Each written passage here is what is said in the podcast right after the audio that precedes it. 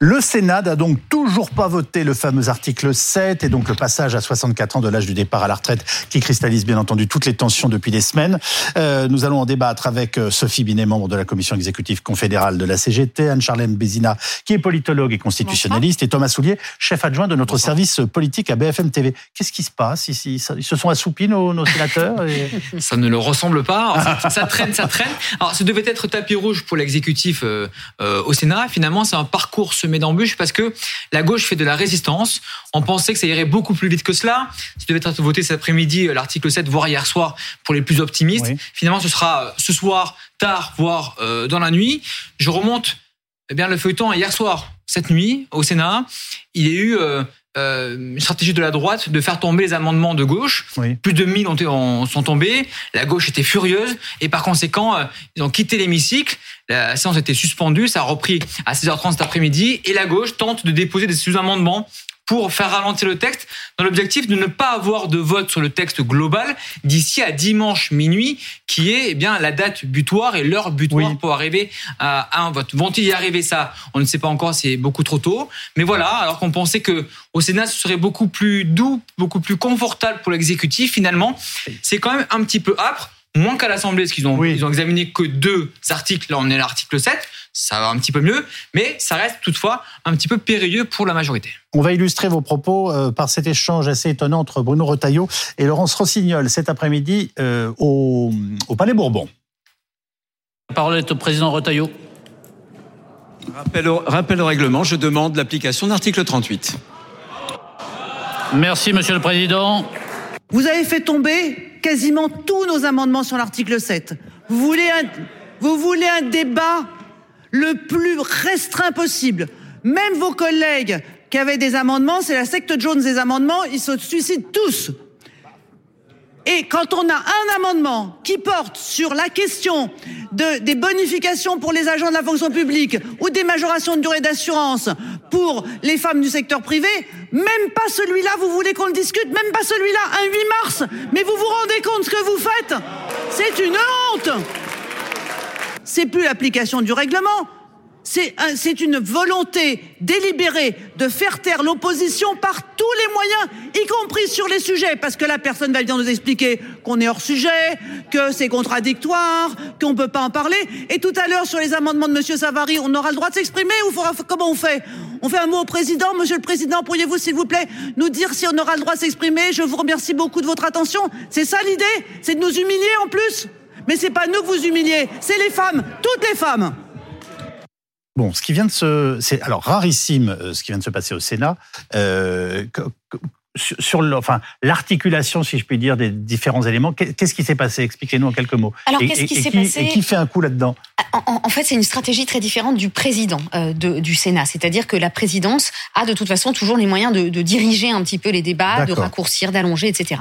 Ici, euh, on a le groupe LR qui est très fort au Sénat, un président qui est de ce bord-là aussi, et qui choisit donc dans la nuit d'actionner ce qu'on appelle l'article 38 du règlement. En fait, en gros, c'est un temps euh, très restreint. Vous avez à peine deux orateurs qui ont le droit de parler pour défendre des amendements contraires, et tout le reste, toute, toute, la discussion qui porte sur des amendements connexes permet du coup d'aller beaucoup plus vite. C'est le président du groupe euh, LR, Bruno Retailleau, qui a demandé l'activation de cet article 38, accepté très vite par Gérard Larcher. Et donc, en fait, on écourte les débats. En plus de ça, la commission des affaires sociales continue en proposant un amendement de réconciliation de beaucoup d'amendements additionnels. Donc, en fait, on a euh, en deux heures près de 1000, 1200 amendements qui tombent d'un coup. Et donc, l'opposition estime que c'est vrai que le Sénat, c'est pas dans sa pratique. L'article 38 n'avait jamais été actionné, hein, ça faut bien le savoir, sous la Ve République. Donc, l'idée, c'est juste qu'on va aller beaucoup plus vite. Il a été actionné une deuxième fois cet après-midi. Et il a été actionné une deuxième fois cet après-midi. Donc on, écourte complètement le temps de parole, ce qui n'est pas du tout la pratique du Sénat, mais c'est une manière au moins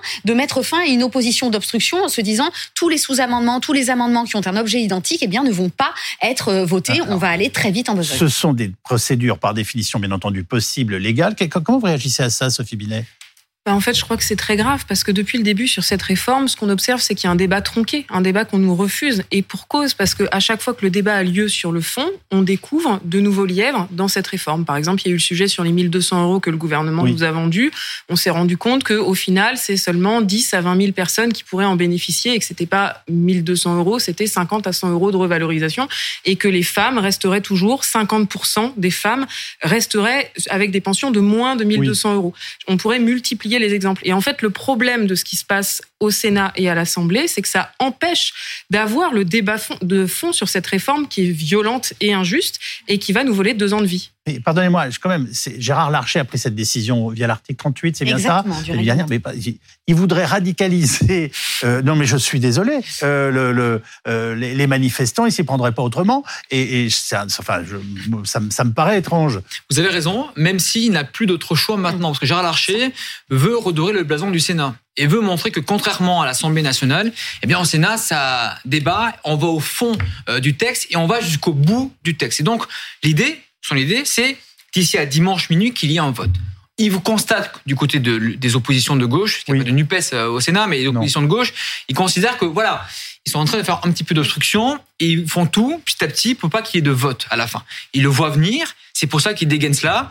Alors, sans vergogne, hein, Gérard Larcher, il, ne fait pas ça en se disant oula, ça, ça va être dangereux pour moi ou pour l'image de la démocratie. Il considère que c'est légal, euh, c'est euh, des articles-là, article 38, article 42 également. Et donc, il dit je les dégaine pour éviter l'obstruction et pour éviter que le Sénat donne la même image que l'Assemblée. En clair, le Sénat, c'est pas une ZAD. Euh, un autre point, c'est qu'en fait, tout cela est la conséquence du choix par le gouvernement de la procédure du projet de loi de financement de rectificatif. C'est-à-dire que du coup, tout est enfermé dans un délai tellement rapide que le Sénat, voulant aller efficacement au vote, n'a plus le choix finalement de laisser la place. Alors, il faut le savoir aussi, ça a été utilisé essentiellement pour des amendements. C'est dans 10 jours le vote. C'est dans 10 jours le vote. Oui, mais alors il faut savoir que si le Sénat ne s'est pas prononcé, la commission mixte paritaire, c'est-à-dire la commission qui est normalement celle de la conciliation, serait la première à proposer un texte de compromis au vote, ce qui serait complètement inédit sous la cinquième et ce qui prouverait carrément qu'on a fait une loi à 7 députés, 7 sénateurs. Donc, ce qui est encore démocratiquement bien plus grave qu'un vote certes accéléré, mais qui au moins aurait euh, l'idée de redorer le blason, de se dire qu'on aurait une de nos assemblées qui aurait pu quand même se prononcer jusqu'au bout. Donc c'est ça euh, que le Sénat essaye de faire, c'est de gagner ce contre-la-montre. Bonsoir Marie-Noël Lindemann, vous êtes sénatrice gauche républicaine et socialiste. Merci beaucoup de prendre la parole en direct sur BFM TV. Euh, bah alors on ne savait pas que le Sénat pouvait aussi ressembler à une ZAD. Écoutez, il n'y a absolument rien dans le débat du Sénat qui, qui ressemble à une ZAD. Ça, c'est ce que nos collègues euh, de la majorité LR veulent faire croire. Il suffit d'avoir suivi les débats du Sénat pour voir que tout le monde, il n'y a jamais eu de, de mots euh, d'agressivité excessive, de choses comme ça. Il y a eu des prises de position sur le fond, avec beaucoup de collègues qui souhaitent faire valoir leur argument, leur vision. Donc, en réalité, euh, euh, le Sénat, comme d'ailleurs est piégé par la procédure du gouvernement avec le 47, l'argument, l'article qui limite la durée du débat, qui d'ailleurs limite aussi le champ du débat. Et à partir de ce moment-là, ce que je, nous ne comprenons pas, c'est pourquoi Gérard Larcher et les Républicains veulent servir de, si je puis dire, de supplétif à la majorité d'Emmanuel Macron. Mais justement, quelle est votre analyse Pardonnez-moi. Quelle est votre analyse politique? Vous êtes une femme avertie euh, sur, sur le comportement du, du président du Sénat, Gérard Larcher. Écoutez, honnêtement, j'ai beaucoup de mal. Parce que bon, il était évident que parti comme nous sommes, l'article 7 allait être mis au vote. Il était même évident que une fois que l'article 7 soit mis au vote, on arriverait au moins à l'article 9 et sur ce point, les républicains nous ont toujours dit que l'article 9 était pour eux un point extrêmement important. Vous savez, c'est les mères de famille. Bon, c'est des points jugés euh, importants pour eux. Il n'y avait aucun risque que sur ces deux sujets, qui sont pour les républicains les points clés de leur affirmation politique, il n'y ait pas euh, vote. Et donc, ce que je ne comprends pas, c'est qu'alors que Gérard Larcher devrait défendre le parlementarisme, le bicamérisme, euh, la, si je puis dire, la sérénité pour créer la loi, car ce débat sur la rapidité de la loi, on l'a pas seulement sur les retraites. évidemment, c'est très choquant sur les retraites, mais en permanence, vous savez que le gouvernement prend les procédures d'urgence sans qu'il y ait deux lectures. C'est la thèse. Pour être efficace, il faut qu'il y ait de moins en moins de débats parlementaires. En réalité, je crois que nos collègues de LR sont très embarrassés. Embarrassés parce qu'il y a des désaccords entre eux. D'ailleurs, on n'était pas là hier. Il y a quand même eu 21 euh, ou 22 voix contre, alors qu'il y avait personne de gauche dans l'hémicycle. Donc on voit bien qu'ils sont, ils sont divisés, ils sont embarrassés, et puis ils sont embarrassés au regard du fait qu'une partie de leur électorat soutient euh, les mouvements syndicaux, sont hostiles à cette réforme, et ils espèrent pouvoir bâcler ni vu ni connu pour que euh, ça reste un mauvais souvenir. Sophie, Binet de la, CGT est avec nous sur ce plateau. Euh, est-ce que vous pensez, vous, Marie-Noël Lindemann, que le président de la République doit maintenant recevoir les syndicats et qu'il leur parle directement les yeux dans les yeux? Oui, moi je pense que c'est indispensable pour plusieurs raisons. Ça fait quand même, c'est pas la première réunion, la première mobilisation. On en a euh, au moins la troisième, avec euh, beaucoup de monde à chaque fois. Et euh, plusieurs faits inédits dans notre pays, au-delà de l'unité syndicale de tous les syndicats, ce qui est quand même en France rarissime, c'est que la moindre petite ville de notre territoire voit des mobilisations inouïes au regard de l'histoire du mouvement social dans ce pays. Et cette espèce d'indifférence, comme s'il était sur une autre planète, est quand même totalement incompréhensible et nuit à l'idée de la démocratie. Lui qui prétendait euh, être le rempart contre Marine Le Pen et euh, les populistes, avec cette espèce de dédain pour le mouvement social, il ne peut qu'entretenir l'idée que c'est pas les formes normales de la démocratie, c'est pas la représentation à travers les partis politiques et les corps intermédiaires qui fait avancer le pays. Et évidemment, c'est extrêmement négatif. Merci beaucoup, euh, Marie-Noël Lindemann, d'avoir pris euh, la parole euh, sur BFM TV. Que, pensez-vous de ce que vient de nous dire la sénatrice? Bah, je crois que le fait que Emmanuel Macron ne daigne même pas nous répondre, ça confirme son mépris profond pour les Françaises et les Français et pour les syndicats. Après, nous, on est plutôt en confiance, en fait, parce que ce qui se passe au Sénat, ça démontre la fébrilité du gouvernement et de sa majorité sous toutes ses formes. Ce qu'on voit, c'est que chaque jour de mobilisation, on atteint un niveau plus, plus élevé et combat tous les records en termes de nombre de manifestantes et de manifestants. On voit aussi que là, il y a un nombre important de secteurs qui sont rentrés en grève reconductible ou qui vont euh, y rentrer. Vous pensez auquel notamment? Bah, la, situation de l'énergie, où aujourd'hui on a eu euh, une baisse de production d'électricité historique, euh, le, la production et la livraison de gaz est aujourd'hui en état critique. C'est les transports, les cheminots, les transports urbains, les routiers, c'est les déchets avec des grèves reconductibles qui commencent dans un certain nombre de villes dans les déchets, c'est l'éducation, c'est la poste, c'est dans l'industrie agroalimentaire et dans la métallurgie où on a des grèves reconductibles sous différentes formes avec des arrêts production une heure par jour, par exemple, qui désorganise la production. Donc ça, c'est en train de s'étendre. Samedi, on a une nouvelle date de manifestation qui va permettre de toucher d'autres publics. Par exemple, au niveau de la CGT, on organise des accueils familles pour permettre aux gens de venir manifester avec leurs enfants. Euh, et donc, on va avoir un nouvel élargissement de, de la mobilisation. Euh, donc, il y a une détermination très forte dans le pays. Nous, on arrêtera quand cette réforme sera retirée.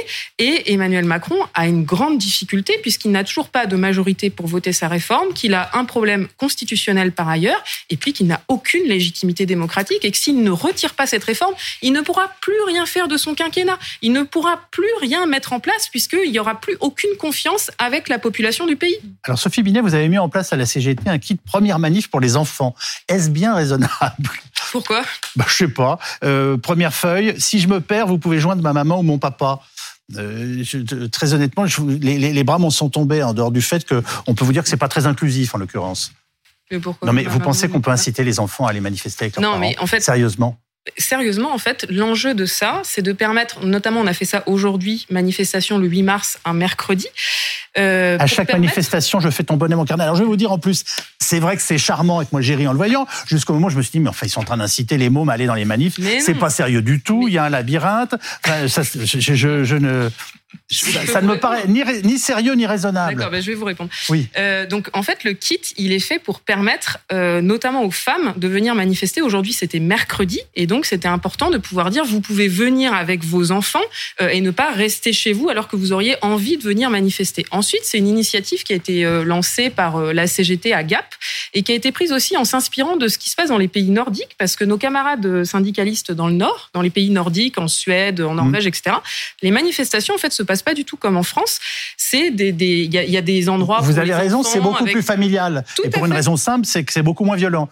Eh ben, en fait, vous avez noté quand même que depuis le début de la mobilisation, il n'y a aucune violence dans les manifestations Ah bah, en euh, France. On n'a jamais vu ça en France, euh, une telle mobilisation, euh, une telle unité syndicale, et, et Voilà. en effet, ça reste très calme. c'est la raison pour laquelle on fait ça. C'est parce qu'on sent bien que dans le climat, euh, on peut se permettre de faire ça et on, on sécurise les cortèges, sachant vous- que on, on ne garde pas les enfants, on Non, mais- accueille les parents euh, pour permettre d'avoir des manifestations. Si je me perds, en vous famille, pouvez joindre ma maman ou mon papa. Oh, il faut mettre le numéro de téléphone. C'est bien que vous incluez le fait que les enfants pourraient être là. Et ça s'appelle mon carnet manif à tamponner. Non mais c'est on, le remet aux parents, on le remet aux parents, on ne garde aucun enfant seul et ça permet justement de diversifier et d'élargir le profil des manifestantes et des manifestants parce que sinon euh, il y a des femmes qui sont systématiquement privées de manif en fait. Oui, oui, mais Euh, bien. c'est ça l'enjeu parce que là Ils devraient d'abord engueuler leur mari, si je puis me permettre. Euh, oui, bah ça, le problème, c'est que si ça se passait comme ça dans les couples, ça serait bien, en fait. Il y a des rapports de force dans les couples et euh, c'est pas la fête. Euh, et là, la grève est en train de s'étendre dans l'éducation et donc il y a euh, des milliers de femmes qui ne peuvent pas manifester parce que les enfants ne sont pas pris en charge à l'école euh, et que c'est pas le conjoint qui va le faire. Donc ça, ça vise aussi à permettre aux femmes de descendre dans la rue avec leurs enfants. En tout cas, on vient de faire une sacrée pub à mon carnet manif à tamponner. Euh, Dites-moi, nos, nos amis sénateurs, ils, ont dit- ils devraient se réveiller vers quelle heure pour le vote? Alors ça reprend, ça reprend à 21h30, il y a une coupure comme chaque soir. Il reste 30, 40 amendements, pas plus. Donc ce soir, On dit théoriquement, 22h, 22h15, la dernière fois qu'on m'a donné un il y horaire. aura, voilà, j'ai dit, j'ai dit à 22h, 23h, il y aura sûrement À la mi-temps du match, un vote. je réalise. voilà, ça fait la mi-temps du match. Très enfant. Euh, donc il y aura un vote ce soir et l'exécutif attend enfin un vote parce qu'à l'Assemblée il n'y a pas eu de vote. Mm. Là il y aura un vote sur l'article 7, ça sera voté. Oui. Il y a une majorité de droite donc ça sera voté et donc l'exécutif pourra dire vous voyez nous avons enfin décroché une forme Oui. de légitimité démocratique sur ce texte. Alors certes c'est le Sénat, ce n'est pas l'Assemblée, ils ne sont pas élus par le peuple, c'est un suffrage universel indirect. Sauf que oui, ça sera une première victoire pour l'exécutif qui attend cela depuis des semaines maintenant. Anne-Charlène Bézina Un point quand même, c'est-à-dire que ce vote pour l'article 7, on en a déjà parlé à l'Assemblée nationale comme quelque chose de très sacral. Pourquoi? Parce que c'est le Oui.